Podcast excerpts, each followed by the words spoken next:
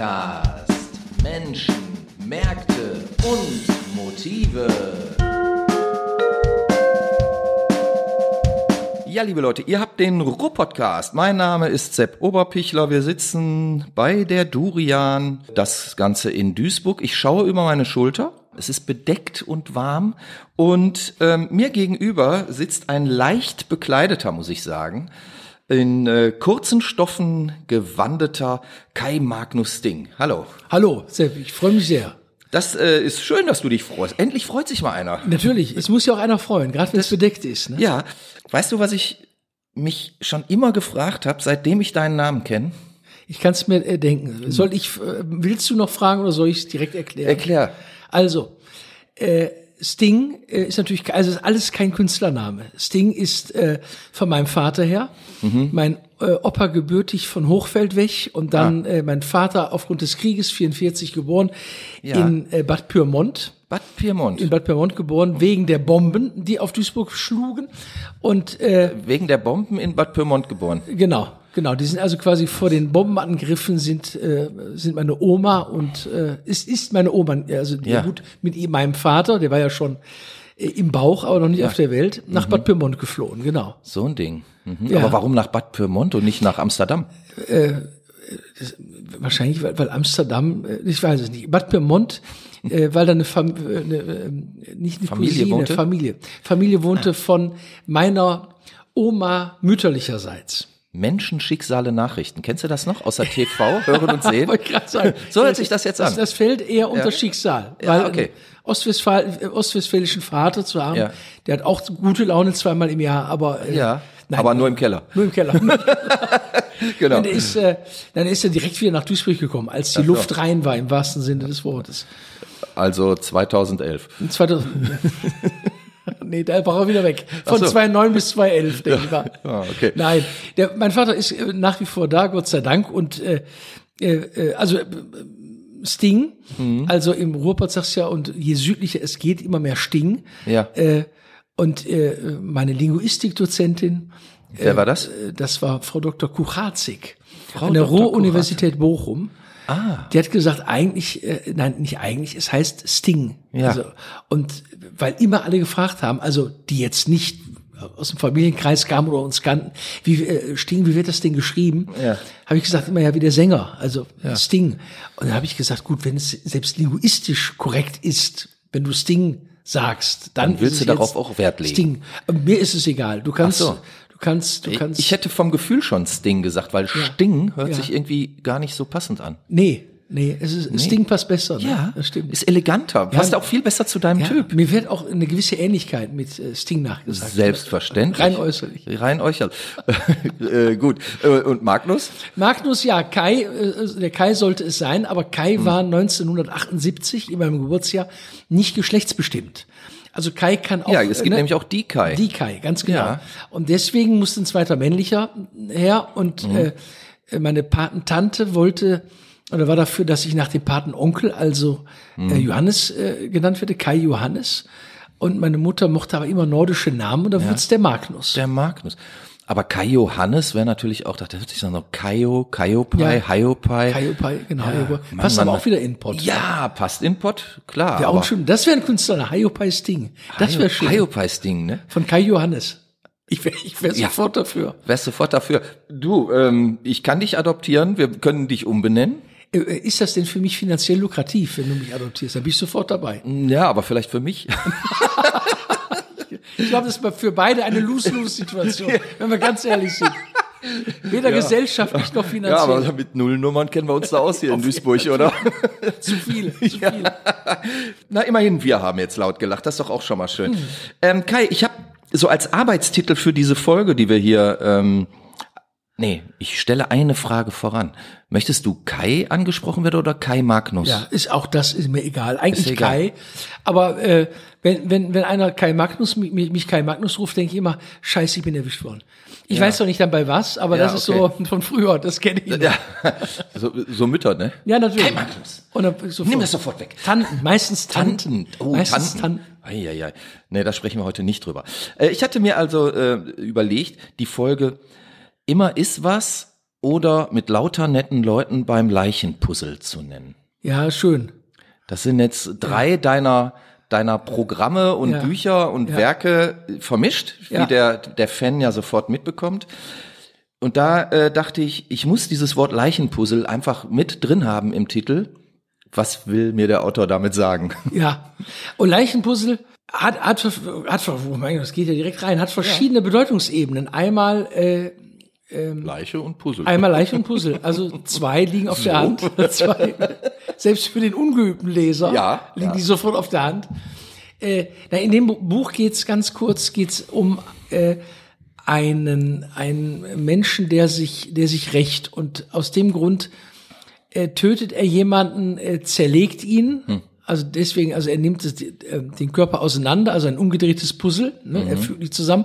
Er setzt auseinander und ähm, er setzt auseinander. Ist auch nicht schlecht. Also er, er bringt auseinander und äh, dieses dieses Leichen auseinandernehmen, umgedrehte Puzzle, Leichenpuzzle, der, der, der, der Krimi als Puzzle, als, als Zusammentragen dann wieder von Mhm. Ja, ja, Fakten, vom- um ein Gesamtbild zu erreichen, hatte den, hat den äh, Titel gebracht, Leichenpuzzle. Immer noch, finde ich, ähm, ähm, schöner Krimi, äh, schöner Titel. Schöner Titel. Ist er, und der Rest vom Buch? Ja Gott, es sind 350 Seiten Ah, und Nimmt man sich da mal vor. Oh nein, ich habe, äh, ach, ich hatte, äh, ich weiß gar nicht, wann ich den geschrieben habe. Ich glaube 2001 oder 2. Hm. Dann kommt es auch schon lange her. Deswegen muss man sich so ein bisschen Ja, ja. dran erinnern. Da hatte ich, ähm, was ja die, die Motivation eigentlich ist von vielen, die, die sich mal hinsetzen und was aufschreiben. Da hatte ich, ähm, da wollte ich mal das schreiben, was ich eigentlich gerne lesen würde.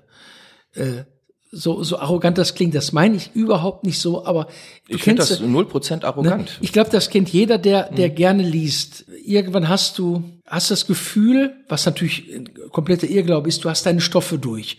Also du hast die Engländer gelesen, was auch immer, ob das die große Familiensaga Ja, ja, ist oder der Krimi, der Thriller. Du hast die Amerikaner, die Franzosen. Dann kommst du vielleicht mal nach Brasilien oder du kommst nach Spanien.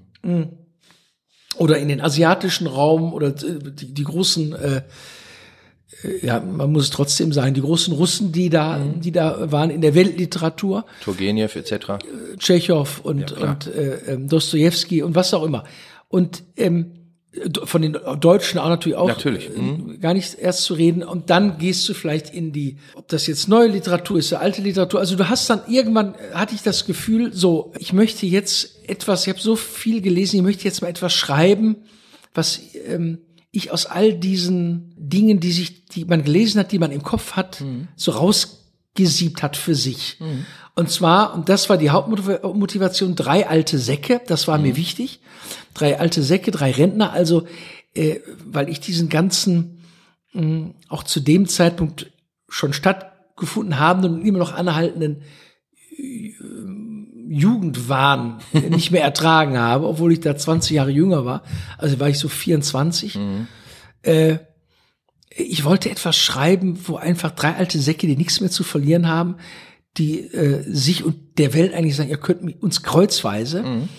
Und äh, wir haben weder gesellschaftlich noch finanziell äh, noch körperlich was zu verlieren. Wenn, dann sterben wir. Wir sind aber Anfang 70. Was soll's also? So, von di- dieser Haltung. Die fand Coole ich Idee eigentlich mit 25. ja, ne, oder? Ja, aber die fand ich. Ich bin ja, ich komme ja auch langsam in das Alter, was ich immer schon auf der Bühne hatte, ja. Also so. etwas äh, nicht so. Ja, nicht, dass du dich erschreckst dann plötzlich. Eines Tages wache ich, wache ich auf und denk, ja, da bin ich, da bin ich jetzt bin ich endlich angekommen. Das ist wie so ein Schlüpfungsprozess, ein Häutungsprozess. Ein Häutungsprozess, ja. Tatsächlich. Seit über 20 Jahren. Häutest du dich. Äh, ja, heute mehr, morgen Ja. weniger. Ich weiß Das wollen wir jetzt nicht dermatologisch Nein, betrachten. überhaupt nicht, überhaupt nicht. Bitte nicht. Das macht schon ganz andere. Um Ja, aber das habe ich, das war die Motivation, das Ding Ja. zu schreiben. Okay, verstehe. Jetzt bist du ja eigentlich ein gelehrter Mensch. Jetzt könnte man meinen, ähm, du hast studiert, du bist Magister, ne? Und ähm, man könnte meinen, du, du würdest jetzt philosophische Traktate schreiben oder zumindest geisteswissenschaftliche Geschichten oder, weil du ja auch als Moderator, als Radiomoderator bist du ja tätig, du warst ja beim WDR, WDR 4, glaube ich, als Moderator tätig, dass du zumindest als, als Redakteur, als Journalist Aber nein, du begibst dich auf die Kabarettbühne und schreibst hin und wieder Kriminalgeschichten oder Hörspiele, Hörspiele, Kurzgeschichten. Ja, Lach- und Sachgeschichten, wie es bei der Maus noch heißt. Ja, gerne. genau. Wie, wie kam denn so diese Weggabelung? Ich glaube, das ist genau umgekehrt. Äh, der, der Weg war, von Anfang an ist der vorgegeben, ganz klar in Stein gemeißelt.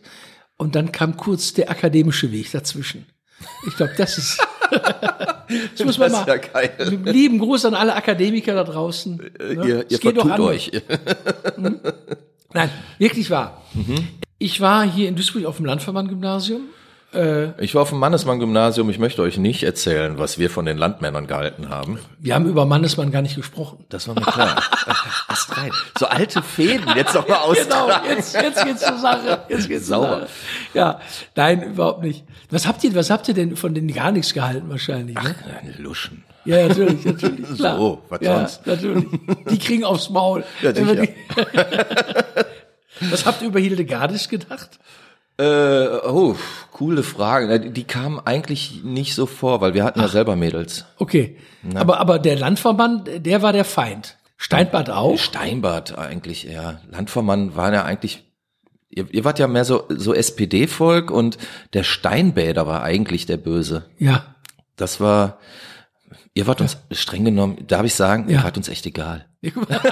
Opfer, wie man so, Schön. wie, wie man so schön Ja. sagt heute. Aber weißt du, lieber einem egal sein, als aufs Maul kriegen. Richtig. Muss man auch mal sagen. ich, ich bin gern egal. Ja, okay.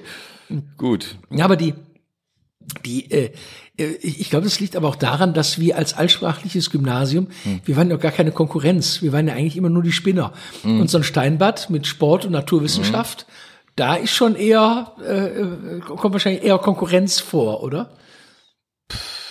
Also, ich sag mal, die, jetzt greifen wir mal ganz tief in die Trickkiste, ne? Mhm. Wir, wir führen jetzt hier alte Geschichten zutage, sehr, wir schürfen Gold. Wir schürfen Gold. Das ist ja nicht. Also, gerade ja. schürfen wir noch. Gerade schürfen wir noch. Also, ich habe ja Mitte der 80er Jahre mein Abitur gemacht. Das heißt, ich bin da irgendwie 76 oder so auf die Schule gekommen. Und das war wirklich ein klassisches Arbeitergymnasium. Und ähm, so war natürlich auch äh, die Belegschaft, sage ich mal. Und so war aber auch die Eigenwahrnehmung. Also wir, uns war schon klar, ähm, wer wir sind und das war völlig in Ordnung. Und man konnte uns schlechten X für ein U vormachen. Und ähm, wenn Steinbäder ankamen, die, die- die sahen ja auch anders aus. Also muss man ja auch sagen. Die, die, die, die ähm, hatten ja Antennen an den Nasen und Ringen in den Ohren. Nein, also die, ähm, also bei uns hat keiner ein Lacoste-Hemd getragen oder so. Ne? Doch einer, glaube ich, aber auch nicht lang. Aber na egal. Also es gab, es gab, es gab tatsächlich optische Unterschiede Ja, auch klar. und ähm, sicherlich auch Unterschiede in der Sprache Ja. und Unterschiede überhaupt in der Art und Weise, sich zu geben. Ja. Wa- Was zum Beispiel man auch daran erkennen kann, wir hatten ähm, zumindest so in meinem Jahrgang, in denen da drunter und da drüber, so, es gab relativ viele Bands, also ähm, Leute, die Musik gemacht haben und ähm, das, das war schon immer so auf Party ausgelegt irgendwie. Ne? Also ich kam ja dann so eher aus der Rock'n'Roll-Punkrock-Fraktion und der Jupp, den du ja auch kennst, der hat ja viel so Funky-Zeug Ja. gemacht und so. Ja. Aber immer, wenn wir irgendwas gemacht hatten, war was los. So, dat, ne? Leute haben getanzt oder sich gekloppt, das war immer nett. So, Landvermann zum Beispiel war ja auch ein Gymnasium, wo die Musikszene ja sehr hoch gehalten wurde. Ihr hattet ja einen Lehrer, der damals bei Schakan auch irgendwie Schlagzeug gespielt hat. Ich Kaulhausen. Kaulhausen, genau. Netter Kerl. Aber jede Band, die ich da gesehen habe, das war echt langweilig. Also das, das war so Luschenrock irgendwie. Da, so eine Truppe hätte es bei uns in der Form, glaube ich, nicht gegeben. Also das war schon anders. Ne? Und dann hatten wir, ähm, weil wir wirklich tolle Lehrer hatten, also meine Lieblingslehrerin Frau Bodemer, mit der haben wir halt von Beckett äh, Stücke gespielt ne? und ähm, sehr abgefahren, inszeniert und so. Die hatte Deutsch, war die was Deutschlehrerin? Nee, die war, äh, war Kunst, äh, Ah. Kunstlehrerin eigentlich, aber wir hatten ähm, eine ne Theaterwerkstatt und Literaturkurs bei ihr und sowas. Also man legte schon Wert auf eine, hm, ich sag mal schon auch auf eine künstlerische äh, Ausbildung möchte ich jetzt nicht sagen, aber Entfaltung. Wir, Entfaltung. Wir wurden da herangeführt. Das, mhm. das war schon, war schon sehr cool. Mhm. Also das muss ich schon sagen. Mhm.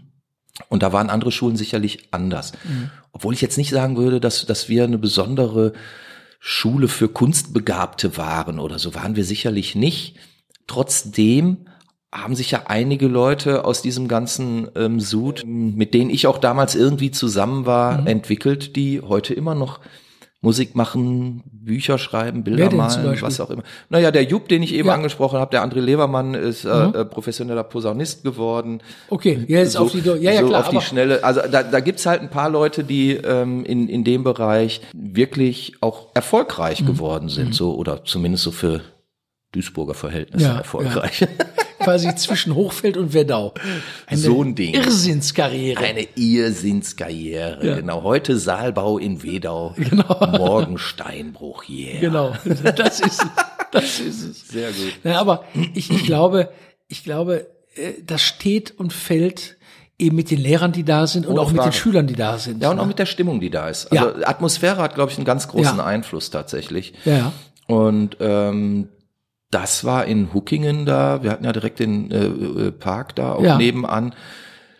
Wo wir uns so manche Stunde äh, niedergelassen haben, unerlaubterweise und diverse Dinge, Reden wir nicht drüber. Wir können Dinge uns alle, haben, wir können alle Aber egal. Und ja. ähm, das, das war schon auch cool. Also wir hatten wirklich einen großen Freiraum. Ja. Und ähm, der wurde genutzt, sagen mhm. wir es mal so. Mhm. ich möchte nicht sagen ausgenutzt, aber er wurde ja. sehr genutzt. Ja. Schön. Also war cool. Ich habe mich da auch, äh, mich auch auf dem Landverband sehr wohl gefühlt. Ich war ein sehr guter Schüler mit extrem schlechten Noten. Okay. Äh, ich bin aber sehr, bin sehr gern hingegangen. Aber es war immer ein, ein Kampf. Aber wir hatten auch gute Lehrer und habe dann auch gedacht, okay, Zivildienst danach, logisch. Mhm. Und dann, äh, da musst du was machen. Und ähm, ich habe gedacht, ich will keine Ausbildung machen. Ich hätte nicht ich weiß bis heute nicht, als was man mich hätte ausbilden können mhm. oder sollen, also auch heute noch nicht. Ich, ähm, es interessiert mich alles überhaupt nicht. Mhm. Also habe ich gedacht, ich muss, ich studiere. Mhm. Und dann habe ich gedacht, du wirst Lehrer für Deutsch und Religion, mhm. weil ich äh, Deutsch klar. Äh, Warum klar? Liebe.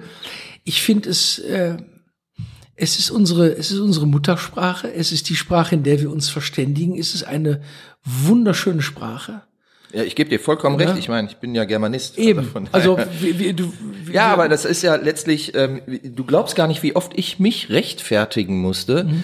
Dafür, dass ich Germanistik studiert habe. Mhm. Für wem? Ach, äh, da gibt's in der Verwandtschaft und Bekanntschaft in ja. den Heiteren äh, doch ziemlich viele Menschen, die glauben, dass es ohne äh, dass man ohne irgendeinen Ingenieurstitel oder so gar nicht ja. überlebensfähig wäre ja, oder dass ja. man ähm, doch allenfalls Mathematik studieren könnte, ja. aber alles andere doch nicht oder ja, so. Ne? Also ja. diese diese permanente Fokussierung in gerade in Deutschland auf Naturwissenschaften ging mir damals schon sowas von auf den Sack. Da musste ich einfach was komplett anderes machen. Das mhm. war für mich komplett Protest. Auch also nicht nur, aber auch. Also es mhm. war ja äh, nicht nur Protest, es war ja auch ein tiefes Interesse mhm. und ein ein Wissen wollen. Mhm. Ähm, aber nicht in wissen wollen, wie rechne ich eine Kugel aus, die mit der mhm. und der Geschwindigkeit in der, dem und dem Winkel mhm. auf irgendeine Wand trifft oder so. Mhm. Ne? Also mhm. das kann auch spannend sein, ja, gestehe ich ja auch jedem zu, aber Literatur fand ich dann schon spannender. Mhm. Ne? Und besonders mhm. äh, Lyrik halt, da, ja. da war ich ja äh, irgendwie zu Hause. Und deswegen musste ich auch das studieren. Das war für mich klar. Also ja. wenn, wenn ich überhaupt studiere, ich hatte mich ja tatsächlich erst, wollte ich eine Lehre machen. Ich wollte eine Ausbildung machen als Schreiner tatsächlich. Ach, guck mal. Weil ich habe mir immer meine Möbel schon selber gebaut, weil ich einfach so Spaß dran hatte, ja. irgendwie mit Holz zu werkeln und so und habe Regalwände gebaut und Tische gebaut und so. Ich hatte, hatte meine ganze Zimmereinrichtung und später auch meine erste Wohnungseinrichtung habe ich alles selber gebaut. Einfach wir hatten ja nichts. aber Bretter, aber, Bretter und Dübel. Ja, die, äh, da wusste man, wo ja. man sie besorgt, ja. nicht wahr? Ja. Und ähm, so war das. Und also es gab gewisse handwerkliche Fähigkeiten meinetwegen. Ähm, hab mir da auch viel von meinem Vater abgeguckt, sicherlich, der auch irgendwie alles konnte, so, ne, am Schraubendreher und am Hammer konnte er alles. Und ähm, das fand ich schon auch sehr spannend. Damals gab es aber nicht so an jeder Ecke Lehrstellen Also heute wäre ich natürlich ein willkommener, willkommener Kandidat ähm, in jedem Handwerksberuf. Damals war Handwerk war ja voll. Ne? Und ähm, da habe ich dann gesagt, ah, gut, wenn ihr mich nicht wollt, dann studiere ich halt. Ihr werdet, ihr werdet es noch bereuen. Und jetzt sehen sie nämlich alle. Ne? Jetzt stehen sie da und weinen. Und Wein, wo ist er? so wo ist er? Wo ist er? Warum haben wir den nicht genommen? Ja, so ein Ärger. So ein Ärger, ja. Ja, gut. Aber dann Uns doch- blieb nichts anderes übrig, als Ja. Künstler zu werden, oder? Für uns nicht, nee. nee, nee, für uns nicht. Ja, genau. Das ist es. Also ich, ich glaube das auch. Ich habe da, ich habe ja, wie gesagt, ich habe studiert Deutsch und Rallye und und Rallye, weil ich das Religion, weil ich das auch toll finde und ich äh, bin Überzeugung, du, jeder von uns kriegt seine Religion mit. Manche nennen es nur nicht so, ne? Manche nennen es nur nicht so oder selbst die, die nicht dran glauben oder die nicht glauben, äh, das sind ja eigentlich die, die äh, sich am meisten damit auseinandersetzen, weil sie sich ja für sich irgendwie, also ich bin überhaupt gar kein Prediger in diesem äh, im Metier oder auch kein überzeugender oder auch überzeugen wollender. Ich renn auch nicht äh, wöchentlich oder monatlich in die Kirche, überhaupt nicht, aber ich finde, wir kriegen das eben mit und sich damit auseinanderzusetzen, mit diesem Stoff und mit diesen Religion ist ja erstmal eine Form von Philosophie. Ganz also genau. auch ein, Das ein. Weg, sich die Welt zu erklären. Ganz genau. So. Und das quasi äh, Schülern mitzugeben, weil genau das, was du sagst, auch über diese das physikalische Ding oder mathematische Ding mit der Kugel und auf die Wand zu rollen und so weiter, ich finde das hochinteressant. Nur nicht für mich. Also äh, ich, ich folge dem auch mit mit Spannung, merke aber, ich komme da ganz schnell an meine Grenzen, an meine, weil äh, ich merke, dass dann der Restinteresse doch komplett fehlt. Und äh, das hat mir manchmal in der Schule gefehlt, dass du als Schüler mit Fächern konfrontiert wirst, mit denen du nichts anfangen kannst, die aber trotzdem machen musst, aber keiner erklärt dir warum oder keiner. Was hat dir da jetzt genau gefehlt? Ach ja, zum Beispiel, ich, ich, ich, ich wüsste gerne mehr in, in Physik oder ich würde ger gerne einfach in die Sterne gucken und würde sagen, guck mal, das ist der große Wagen, das ist der kleine Wagen und das ist der Bär und was auch immer. Das heißt also so der Praxisbezug hat Ein. Praxisbezug, genau. Das habe ich immer bemängelt. Also Ja, ähm, wir haben teilweise Sachen ausgerechnet und ich wusste Ja. nicht, wofür. Ja, genau. Was mache ich damit? Genau. So, ne? Und ähm, das, das hat mir zum Beispiel Mathe, ich war nicht schlecht in Mathe, Mhm. aber mir hat einfach ähm, der Bezug zur Realität gefehlt. Ja, ja. Und den, den brauchte ich. Genau. Ne? Wenn ich Genau. aber ein Gedicht gelesen habe, egal ob von, von Goethe oder von Bukowski, da habe ich Bezug zum Ja. Leben gehabt. Und Aber- da, da konnte ich was mit anfangen. Aber das ist aber, das ist aber dann wieder dein Problem. Ne? Wie viele, mir geht's ja genauso, Mhm. aber wie viele Mathematiker äh, sitzen vor so einem Gedicht und denken, ich kann überhaupt nichts mit anfangen. Ja, nicht nur Mathematiker. Ja, nicht, nicht nur Mathematik, aber um den Vergleich herzustellen. klar. Weil ich denke mir immer, äh, ich, ich äh, möchte das gar nicht, möchte das gar nicht so in diese in diese in diese in, in, in Grenzen stecken oder Mhm. so, sondern einfach so äh, Ja, aber es wurde uns dann falsch vermittelt. es wurde uns ver- ich, ich nehme Oder unzureichend, sagen wir unzureichend. Unzureichend, Na, unzureichend. Also das Fachliche war ja wahrscheinlich Ja. sogar richtig, aber Genau. wenn, wenn jetzt da ein Pädagoge gewesen Ja. wäre, der gesagt hätte, pass mal auf, Ja.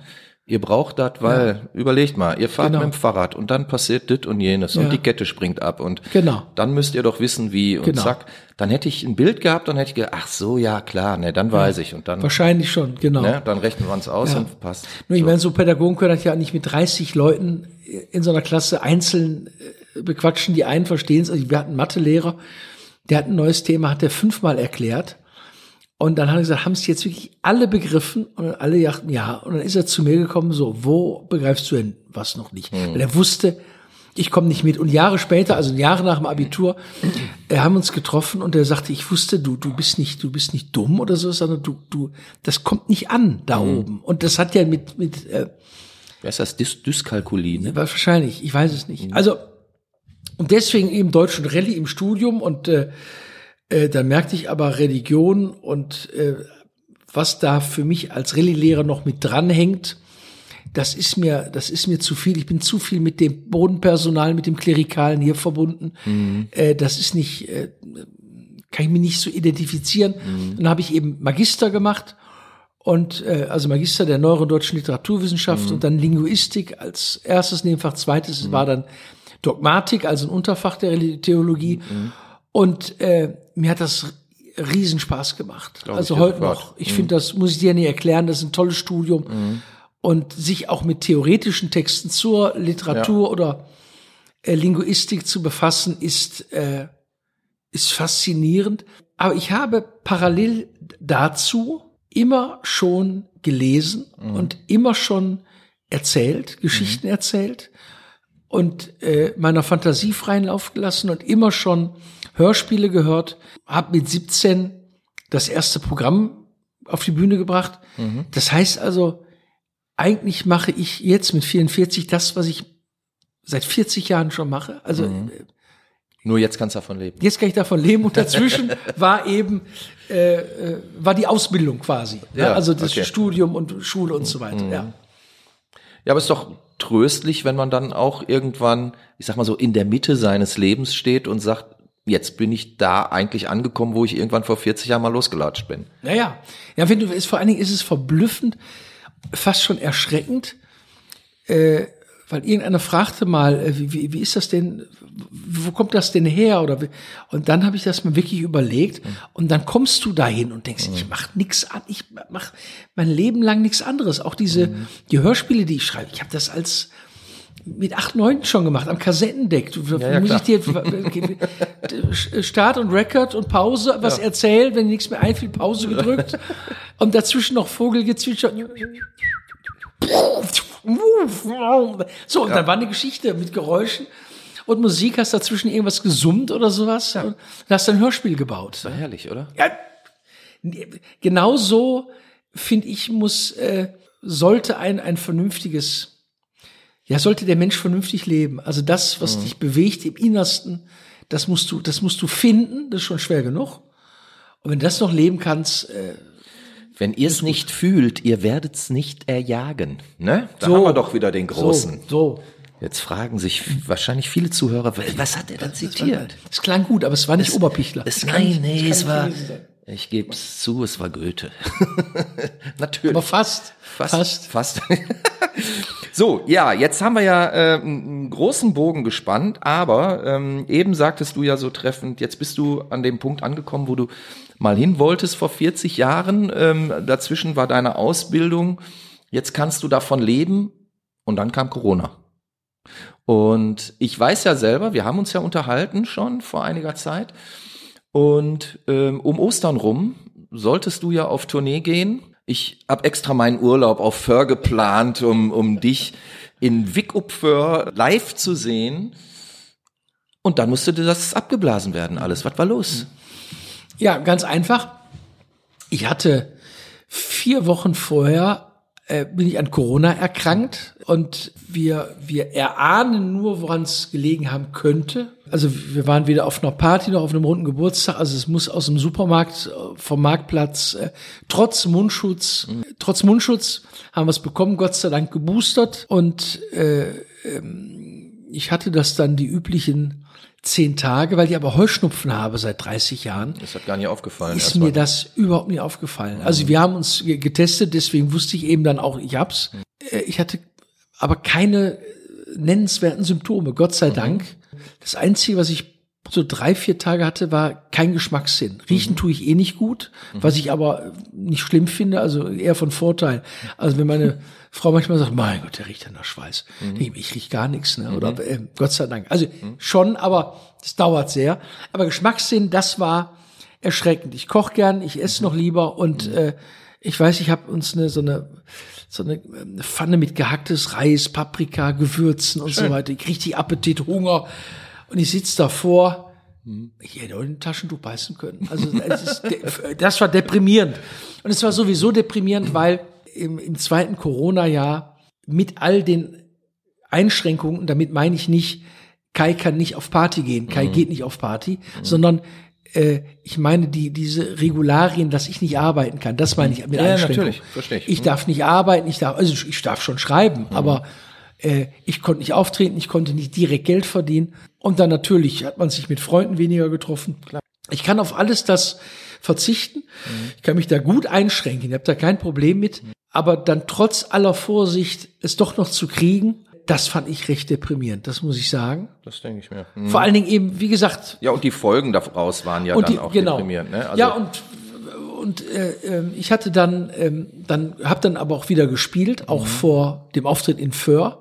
Und ich war so fertig. Ich wusste manchmal nicht, wie komme ich zum Auftritt, wie komme ich nach dem Auftritt wieder nach Hause. Und wenn es nur Köln gewesen ist, aber die Stunde Fahrt, habe ich gedacht, wie, wie, es fiel mir echt schwer. Es fiel mir schwer. Und auch auf der Bühne, Luft, Atmen, Atmung, es war alles sehr stark eingeschränkt. Und dann habe ich gesagt, das Föhr wäre im Rahmen einer viertägigen Tour, also St. Peter-Ording, Amrum, Föhr und Flensburg.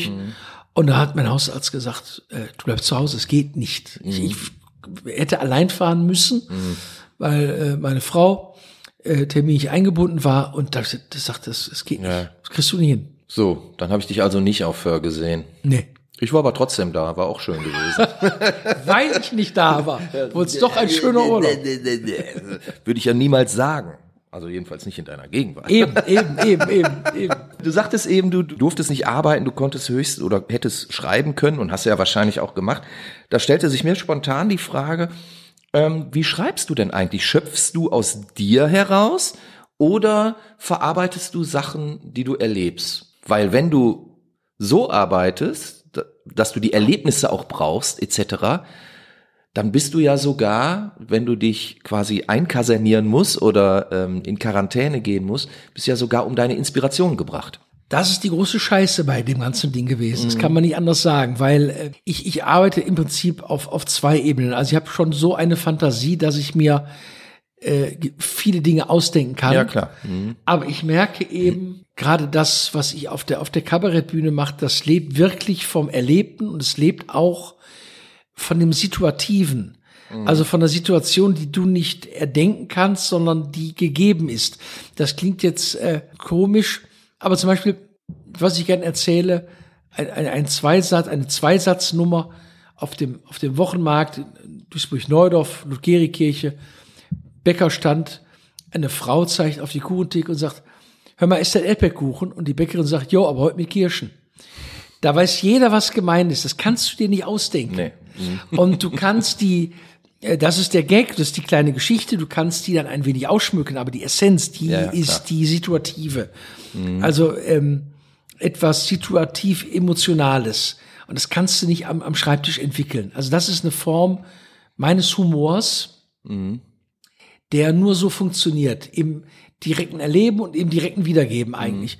Und, äh, und darum bin ich monatelang gebracht worden. Eigentlich werde ich immer noch drum gebracht, weil ich auch in der Position bin, ich will auch gar nicht groß raus. Also ich schrecke Ja, ja. auch vor Leuten zurück. Also die ne? zweieinhalb Jahre haben letztlich auch was, ähm, ich sag mal, im direkten Kontakt kaputt gemacht. Genau, Ne? genau. Also so gesellschaftlich ist doch einiges zu Bruch Ja. gegangen, glaube ich. Ja, auf jeden Fall. Und das ist echt schade. Ja, Ohne Frage. Und ähm, deswegen ist das, ist das schwierig. Aber ich habe zum Beispiel auch letztens ein wunderbar, wir stehen vor so einem, vor so einem Krimskramsladen, neben uns ein älteres Ehepaar und da waren so ganz hässliche Porzellanfrösche. Weißt du, einer mit so einer, äh, mit so einer mit einem Akkordeon, der andere mit dem Kontrabass und einer mit der Gitarre, einer mit dem Mikrofon. Und ich dachte, ich habe schon viel Hässliches gesehen, aber das ist echt schon, das ist, ist sehr, also sehr hässlich. Und sie sagt zu ihm, oh, guck mal, das wäre doch was für das Gästeklo. Und ich, ich und ich dachte auch, ich meine, das, das ist noch nicht zu Ende. Das muss jetzt noch weitergehen. Aber das, was du fragst, woher nimmst du das? Und genau das ist es. Das ist, das ist, je- jeder kennt, kennt die Situation. Und jeder kennt so ein Gästeklo oder so. Und da hab ich auch gedacht, wie, wie hässlich muss das Gästeklo sein, dass die da solche Frösche hinstellen? Und warum, ich meine, warum stehen, was finden die Ich an den weiß, warum Fröschen? die Frösche ja. dahin müssen. Ja. Weil ihre ganzen selbst gehäkelten Decken nämlich da liegen. Auf dem Boiler. Die Und so muss, die muss, da muss der Frosch drum rum oder So, drunter. da muss irgendwas drauf, damit das so aussieht, als hätte das gehalten.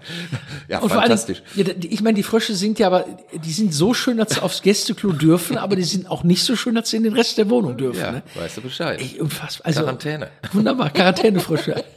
Gästeklo, Quarantäne. Aber das gut. ist, das ist auch eine situative Geschichte. Und die Krimis und die ganzen Krimi-Hörspiele, die ich schreibe, äh, dazu lese ich Zeitung. Also Ja. da, da, blätter ich durch die Zeitungen und dann meistens so bei, Vermischtes, so ganz Mhm. kurz und da denke ich, ah, wunderbar, großartig. Was hatte dich denn zu Leichenpuzzle in, inspiriert? Da hat mich eigentlich ein, äh, ein Klassentreffen inspiriert. Darf man aber auch nicht laut sagen. Nein, das darf ich nicht laut sagen. Nein, ich habe mit vielen äh, von Deswegen damals. wollten wir nicht aufs Land fahren, man weiß Bescheid. Genau, ich weiß Bescheid. Ich weiß, macht ihr überhaupt Klassentreffen? Oh Mann, das mal. Ja, das aber äh, immer, es endet immer in einem fürchterlichen Besäufnis und ist von daher eigentlich ganz schön. Schön, ja schön. Ja, und wir, wir zitieren irgendwann nur noch auf Latein. Deswegen ist es. Äh, Um Himmels Willen. Ja, bin genau. Ich froh, dass ich auf Mannesmann war. Obwohl ich bei euch ganz, ganz schön frischen Wind reinbringen könnte. ja, das stimmt, ich. das stimmt. Und umgekehrt. Und, umgekehrt, sicherlich auch. Gut, umgekehrt. klar. Wenn Nein. man den Lateiner mit dem Knüppel über den Hof jagt. Wei, oh wei, oh wei, oh wei. Oh wei, oh wei. Ja. Äh, ich habe dich unterbrochen. Ich weiß aber jetzt nicht Nee, mehr. Klassentreffen. Also Hm. du, wenn du, wenn du, ähm, wenn du die alle wieder triffst und äh, und man erzählt sich die alten Geschichten und man denkt, äh, oh, da war ja doch, äh, ist ja doch einiges passiert. Manches hat man verdrängt. Ja. Und so kam das Zum eigentlich. Zum Glück. Oh ja, oh, zum Glück, zum Glück. Das ist schon einfach alte, alte Erinnerungen, die wach werden. Wie es in dem Bruce Springsteen-Song heißt, Glory Days. Mhm. Ne? Aber nur am Rande. Ja. Was ist denn jetzt zukünftig von dir zu erwarten? Also du hattest ja jetzt quasi eine lange Durststrecke hinter dir. Du hast zwar zwischendurch immer mal wieder so ein bisschen gespielt. Mhm. Aber ich glaube auch dein letztes Buch datiert von 19 oder 20? 20. 20, genau. Also ist auch schon wieder was her. Also August 20. das Volk giert, das, Volk Volk. Aber es fragt kommt, sich. ich habe, ja, es fragt, es, es, es, es ist ja immer beliefert worden. Also es ist jetzt ganz aktuell Ende, ui, Ende April, glaube ich, ja, ist eine, eine Hörspielbox rausgekommen, die heißt Mordsgalopp. Ich habe äh, um diese drei Rentner schreibe ich nach wie vor Geschichten. Und die, Die leben also immer noch. die leben immer noch. Alfons Friedrichsberg, Jupp Straten und Willi Dahl müssten jetzt 120 sein oder so. und, ähm, und da habe ich äh, auch vor vor zehn Jahren habe ich noch ähm, habe ich ich habe mal acht Hörspiele geschrieben innerhalb von zwei Jahren um die Typen rum. Vier sind schon erschienen und vier lagen noch in der Schublade. Ich habe Corona genutzt und habe gesagt, ich habe äh, 80 oder 90 Prozent der Aufnahmen waren schon im Sack, also mit Henning Fenske, Jochen Busse, Götz Alsmann, Bastian Pastewka, Peter Fricke und dann den mittlerweile leider schon verstorbenen Hans Korte, Herbert Feuerstein, äh, Michael Altmann. Du bist mit den ganz Großen im Kontakt, sag ich mal. Ja, ja. Ja. Also für mich, für mich mit den ganz Großen, weil ich, äh, Schmickler auch? Schmickler war auch dabei, ja, ja. Für mich der Größte zum Beispiel. Ja. Den Ja, mag ich. Hammer. Ja, das ist auch, auch ein großartiger Kollege. Ja. Wunderbar. Also, ach, es gibt ganz tolle, großartige Kollegen. Ich hatte Glück. Dieter Hildebrandt hat Oh. auch mitgemacht bei einem Hörspiel. Und da ist jetzt eine Box und die lagen jetzt aber äh, fast zehn Jahre rum und jetzt habe ich Corona quasi genutzt und habe gesagt, so, ich muss jetzt noch drei Leute aufnehmen. Hab das auch gemacht. Und dann hat das ein, ein äh, Freund, ein Tontechniker, hat die äh, ganzen Aufnahmen zusammengeschnitten, in, in Reihung gebracht.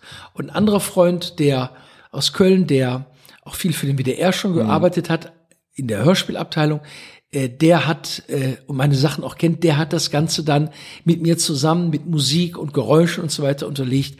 Und da haben wir jetzt endlich äh, die, die vier Hörspiele rausgebracht. In einer wunderschönen Box mit einem Booklet. Da hat Bastian Pastewka ein Vorwort geschrieben, Henning Fenske und ich. Und äh, das ist rausgekommen. Es kommt im September ein Hörspiel äh, Tod unter Gurken aus dieser Reihe, nicht wahr? Mit Pastewka und Annette Frier und Christoph Maria Herbst. Ah ja. Das haben wir letzte Woche aufgenommen. Und äh, Wie kommst du an die Leute? Also, ich meine, du bist ja mittlerweile selber auch äh, sehr bekannt, aber ist das so, rufst du die an Ich ruf die und an, sagst, Annette, ja. hör mal, ich mache hier gerade Ja. und dann sagen die, ach, cool, Kai, ja, komm Ja. ich rum. ja, So läuft das? ja. Cool, ne? Ist sehr cool. Ist sehr cool. Also ich habe Pastewka habe ich kennengelernt vor zehn Jahren beim äh, äh, Berliner Kleinkunstfestival, was der ähm, Dieter Hallervorden jedes Jahr ausrichtet. Und ähm, da haben wir wirklich im wahrsten Sinne des wirklich die Nacht durchgemacht. Also ich bin morgens um fünf ins Hotel und dachte, ja, um sechs geht der erste Zug nach Hause, dann nimmst du den doch. Also kurz geduscht und dann nach Hause gefahren. Äh, und seitdem stehen wir in, in regelmäßigem Austausch und Kontakt. Und äh, da habe ich immer gedacht, mit dem würde ich das gerne machen. Also diese, diese Reihe. Äh, wir sind mit unter 20, 30 Figuren und wir sprechen das zu viert. Also Bastian, ich, Christoph und, und, und Annette. Und Annette genauso. Ich hatte dann mit Bastian dann telefoniert, ich sag mal, wen können wir da als Frau nehmen? Und er sagte, ich würde würd Annette mal fragen. Und Annette ist äh, großartig, ist eine tolle Kollegin. Ist aber auch viel beschäftigt, Und ne? viel beschäftigt, ja. Und wir haben für ein Hörspiel, äh, Jochen Malmsheimer war dabei Ja. ursprünglich, Großartig. Mhm. auch großartig. Und ähm, dann haben wir für ein Hörspiel den WDR Publikumspreis zum Deutschen Hörbuchpreis bekommen. Und bei der Verleihung kriegte den Deutschen Hörbuchpreis in der Sparte Unterhaltung der Christoph Maria Herbst. Und äh, am Schluss der Verleihung kam Herbst, oder kommt Herbst auf mich zu und sagt, ich möchte mich vorstellen. Christoph Maria Herbst, ich sage, das ist ja eine Unverschämtheit. Also ich sag, Sie müssen sich ja nicht vorstellen. Nee, nee, sag du, du, du. Hör mal, sagt er, äh, ich habe eine Bitte. Wenn du mal eine Rolle für mich hast, dann sag mal bitte Bescheid. Ich würde mal gerne in so einem Hörspiel mitmachen. Und da habe ich zu ihm gesagt, ich sag, das werde ich wahrscheinlich nicht machen, weil äh, wir spielen ja alle Figuren zu viert. Wenn dann plötzlich einer wie Herbst klingt, weil das Herbst ist, sagen alle, ach guck mal, die, die klingen ja sogar noch wie Christoph Maria Herbst. Also da hast ja keinen, äh, so. Und ähm, Malmsheimer ist aus der Reihe ausgetreten, aus, ich glaube aus Altersgründen, ich weiß nicht genau, äh, aus Tod unter Gurken. Und ähm, ich habe für Annette Frier und, Bas und Christoph Maria Herbst, die haben so ein Duo-Programm. Die, Kunst des Rechts, Rechthabens, meine ich. Nein, nicht, nicht Bei- bei wirklich. völliger Ist nicht- Ahnungslosigkeit? Genau. Oder bei völliger, bei völliger Ahnungslosigkeit. Bis zur Selbstaufgabe. So. Äh, Untertitel oder du mich auch. Und für die habe ich dieses Programm erarbeitet. Mit, mit Annette zusammen und ein paar Nummern geschrieben. Und ähm, auf der Premiere sagte ich äh, zum Christoph, das war im Dezember 2021, da sag ich, hör mal, weil Annette sagte, wann machen wir denn nochmal so eine Gurkenfolge? Und ich sage, ich würde sofort gerne machen. Ich sage, aber ich brauche ähm, einen Malmsheimer Ersatz. Ich sage, Christoph, wärst du dabei? Und der Herbst sagte sofort, sagte, ohne dass ich es gelesen habe, ja. Ich sage sofort zu. Und da war für mich Ja, klar, Bastian angerufen direkt und er sagte, ich bin dabei. Und so geht das. Eine Gurkenfolge. Eine Gurken, mit der Gurkentruppe, eine, eine Gurkenfolge aufgenommen. Und ja, aber das ist, ich glaube, ähm, ich glaube bei allem, weißt du, ich, ich, ich schreibe, wenn ich jetzt zum Beispiel weiß, äh, ähm, Herbst ist dabei und Pastewka und Frier, dann, und ich, dann weiß ich ja, wie die alle sind, wie die Dann alle schreibst du ticken. auf die zu Ich schreibe das auf die zu. Und ähm, die lesen das dann und merken, ich sage jetzt mal in Anführungsstrichen, da muss ich gar nicht mehr viel tun. Ja, ja, da ja. bin ich ja. Das ist mein Duktus, das ist meine, meine Satzstellung, das ist, das ist äh, mein Humor. Und genauso war das bei den anderen Sprechern auch, Hans Korte oder Herbert Feuerstein. Ich habe die angerufen, meistens über die Agenturen und dann haben die mich an, zurückgerufen. Ich, meine, ich werde nie vergessen, ich habe mit Traugott Bure gearbeitet. Ich saß auf dem Fahrrad, fuhr Richtung Zoo hier in Duisburg und dann geht mein Handy, unbekannte Nummer, ich gehe dran, Traugott Bure hier. Dann, dann machst du aber eine Vollbremse. So, weißt du. Äh, ist ja für mich so eine Art Bruce Springsteen eben. das sind, das sind Heroen für mich. Und genau wie Hans Korte. Aber die haben eben immer gemerkt, dass das sind wir. Also das, äh, das hat der, der weiß, warum er uns fragt. Der macht jetzt hier nicht kein, kein Name-Dropping, sondern der weiß, warum der uns will. Und das wusste ich immer. Und ich glaube, ähm, wissen wir wahrscheinlich auch im Musikbereich ähm, äh, recht geben oder wird es Parallelen geben, wenn ähm, da ist eine Szene natürlich, die einen mögen sich, die anderen mögen sie nicht, ist klar. Aber äh, wenn du wen fragst, ob er bei einem Projekt mitmacht und er merkt, äh, der will mich, weil, Punkt, Punkt, Punkt. Und der merkt, du hast dir was dabei gedacht, genau den zu fragen. Dann sind die Türen meistens weit offen. Ne? Äh, ist so, klar. Also ähm, ich habe da nicht die Erfahrung, die du äh, hast. Ich habe ähnliche Erfahrungen in einem anderen Bereich halt. Ne? So war ich ja zum Beispiel auch in in USA, um da mit mit Jeff Dahl Platten aufzunehmen Ja. und so. Ne? Für mich damals eine große Ehre, weil äh, ich den halt toll fand, äh, seine Musik toll fand. Und dann fragt er mich, ob ich die, auch noch die Solos auf seiner Platte spiele und so. Ist natürlich geil, ne? Ja. Ja, klar, aber sowas passiert und ähm, das passiert aber auch nur, wenn man irgendwas Eigenes hat, glaube ich. Ne? Also eine gewisse Eigenständigkeit muss man muss man da an den Tag legen und eine ganz eigene Form von Beklopptheit. Beklopptheit. Authentizität. Authentizität sagt man neudeutsch. Authentizität, aber Beklopptheit ist es, ja. Ist es, ja. ja. Dann, dann kann sowas passieren, Ja. wenn man mit, wenn man ein bisschen Glück hat noch, natürlich, ne? Klar. Das sehe ich auch so, ja. Okay, also als nächstes kommt dann ein Hörspiel von dir mit Pastewka, Frier und, Und Herbst. Und Im Herbst. September, Ende September im Hörverlag. Tod und Gurken, der Name der Hose. Parallelen zum Namen der Rose. Von Umberto Eco. Umberto Eco. Aber Hose, kennst du auch die Hose Die Hose? von Sternheim? Nee, Ein bürgerliches Drama? nee. Ah, les das mal. Les mal Sternheim. Okay, mache ich. Dramen. Ja. sehr bürgerliche Dramen, Ja. äh, äh, sehr böse Kritik zum Teil. Ja. Ah, das ist cool. Die Hose habe ich noch nicht gehört. Nee, nicht Hose. Von Sterne. Wird sofort Ja, mach das. nachgeguckt. Ja, genau, sehr cool. Ich habe im Rahmen meines Studiums habe ich das ist äh, eigentlich eine traurige Geschichte, aber ich habe mal ähm, äh, Dramentheorie gemacht und so, ne, klar, und habe an 100 Tagen ähm, beziehungsweise 100 Tage nacheinander jeden Tag ein Drama gelesen, ein deutsches Drama. Boah. Also 100 Dramen innerhalb von 100 Tagen. Und ähm, schon nach 20 Dramen oder so habe ich die unterschiedlichen Teilnehmer komplett durcheinander gewirbelt. Nach 100 äh, wusste ich wirklich nichts mehr. Das war aber ganz groß. Das war wirklich der der, kompl- der, der große Kanon der deutschen Ja. Dramen. Ne? Ähm, Ein Regalbrett Reklam quasi. ja, so, so in der Art. Ähm, das war wirklich ein großer Spaß, weil ich, ich mag es ja, mich zu verwirren.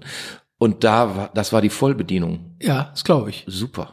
Das glaube ich. Aber auch jede, also von Tag zu Tag auf einen, auf einen neuen Autor und auf einen neuen Inhalt und vor allen Dingen auf eine neue Sprache. Ja. Selbst wenn die in einem ähnlichen äh, Jahrzehnt oder, oder äh, Ja, also es war schon so, dass ich von verschiedenen äh, Dramaturgen, Schriftstellern auch mehrere Sachen gelesen Ja, habe. Ne? okay. Also ich habe dann von Georg Kaiser meinetwegen dann so fünf Stück hintereinander weggelesen oder auch von Sternheim oder äh, Brecht natürlich. Ja, ne? ja.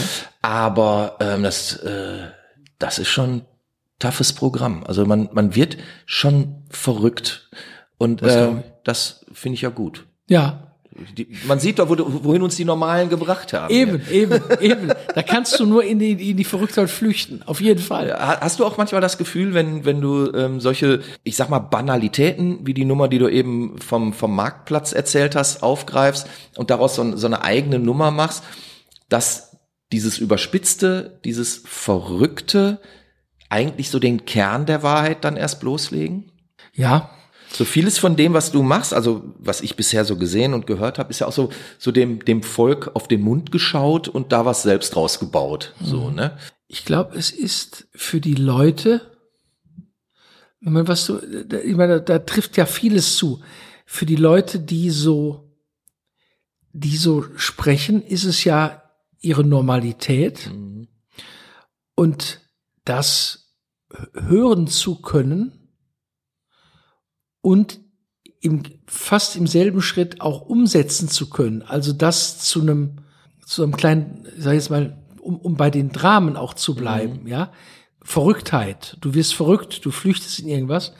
Daraus dann so ein kleines Dramolettchen zu machen und das diesen, de- den Leuten zu erzählen und die reflektieren das wieder und, und kriegen sich gespiegelt und merken, mein Gott, sind wir schön bekloppt. Weißt du? Und wir sind nicht, wir sind nicht diese eigentlich verrückte Realität. Weißt du, was ich meine? Realität, also wenn, wenn du guckst, was auf der Welt gerade los ist, da fasst du ja an Kopf und denkst, ist jetzt zum verrückt werden. Die, die haben sie doch nicht mehr alle. Aber das ist die Realität. Richtig. Mhm. Und du selber hältst dich nicht für verrückt, du hältst dich für normal, kriegst aber gespiegelt, dass das, was du bist, schön verrückt ist, positiv verrückt ist. Und du siehst das und, und kannst über dich lachen oder über die Situation, du weißt, was gemeint ist. Ich glaube, dann hältst du das mit der wirklich verrückten Realität ein bisschen besser aus. Das ist sowieso meine These. Also, dass ähm, Menschen, die, sagen wir mal, ein gewisses kreatives Potenzial mitbringen, ähm, und zu denen würde ich uns ja natürlich zählen, klar, ähm, das dringend auch brauchen, äh, also diesen Blickwinkel, um überhaupt mit dem klarzukommen, was, Ja. was um einen herum passiert. Und ob das wie bei dir musikalisch ist oder auch natürlich in deinen Geschichten oder Büchern äh, ähm, oder in was auch immer. Es ist ein notwendiges Vehikel dafür. Für uns und für die Leute.